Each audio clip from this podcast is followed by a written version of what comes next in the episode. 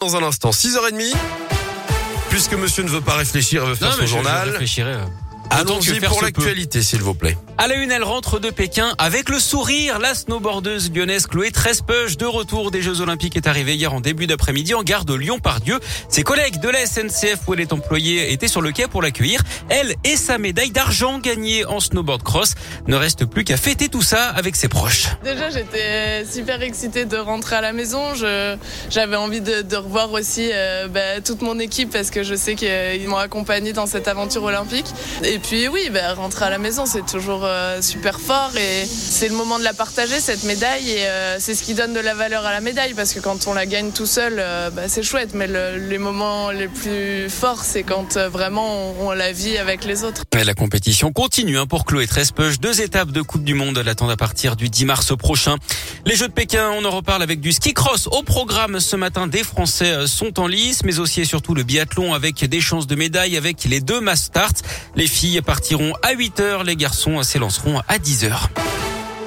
Nordal Lelandais fixé sur son sort. Aujourd'hui, la cour d'assises de l'Isère rendra son verdict d'ici ce soir. Hier, le parquet a réclamé la peine maximale, la réclusion criminelle à perpétuité avec 22 ans de sûreté à l'encontre du meurtrier présumé de la petite Maëlys. L'avocat de la défense lui a plaidé pour une justice sévère mais humaine. Il demande 30 ans de réclusion. Aujourd'hui, Nordal Lelandais aura une dernière fois la parole. Blackout total à Lyon. Hier soir, 25 000 foyers ont été privés de courant à cause d'une importante panne un peu avant 20 heures. Ça a impacté les arrondissements de la rive gauche du Rhône, les 3e, 7e et 8e arrondissements, dont plusieurs secteurs se sont donc retrouvés dans le noir pendant de longues minutes. Pas d'éclairage public non plus. Les feux de signalisation aussi étaient HS. D'après Enedis, il s'agissait en fait d'une panne matérielle dans un poste de transformation. La plupart des foyers ont été réalimentés au bout de 20 minutes, mais certains ont dû attendre plus d'une heure. Reprise du travail dans les sites de production de Lustucru dans la Loire et dans le Rhône. Les employés étaient en grève depuis 10 jours pour réclamer des augmentations de salaire.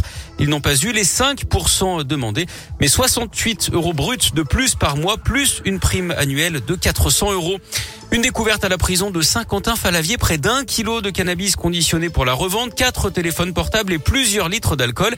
C'est ce que contenait la quarantaine de colis projetés au sein de la prison et ramassés par les agents pénitentiaires dans la nuit de mercredi à hier. 48 autres paquets, n'ont pas pu être interceptés et ont fini dans les cellules. Depuis le début de l'année, 6 kilos et demi de stupéfiants ont été interceptés par les surveillants d'après les syndicats. Ils réclament des mesures fortes de la part de la direction. On parlait de sport avec les Jeux Olympiques. Il y a du basket ce soir. L'Asvel joue en championnat. Les Villeurbanais, deuxième du classement, affrontent Nanterre, cinquième. Coup d'envoi à 20h à l'Astrobal. Et puis, quel avenir pour la série Plus belle la vie, Guillaume Oh bah, Hier, le. Figaro a annoncé la fin de la série à la fin de la saison. Raison invoquée un essoufflement des audiences après 17 ans de diffusion. Mais finalement, ce n'est pas si sûr. France Télé explique que le contrat avec la société de production se termine au 31 décembre et que des discussions sont en cours. Pour l'instant, aucune décision ne serait prise. Les fans du Mistral retiennent leur souffle. Oh là là, oh, oh là oui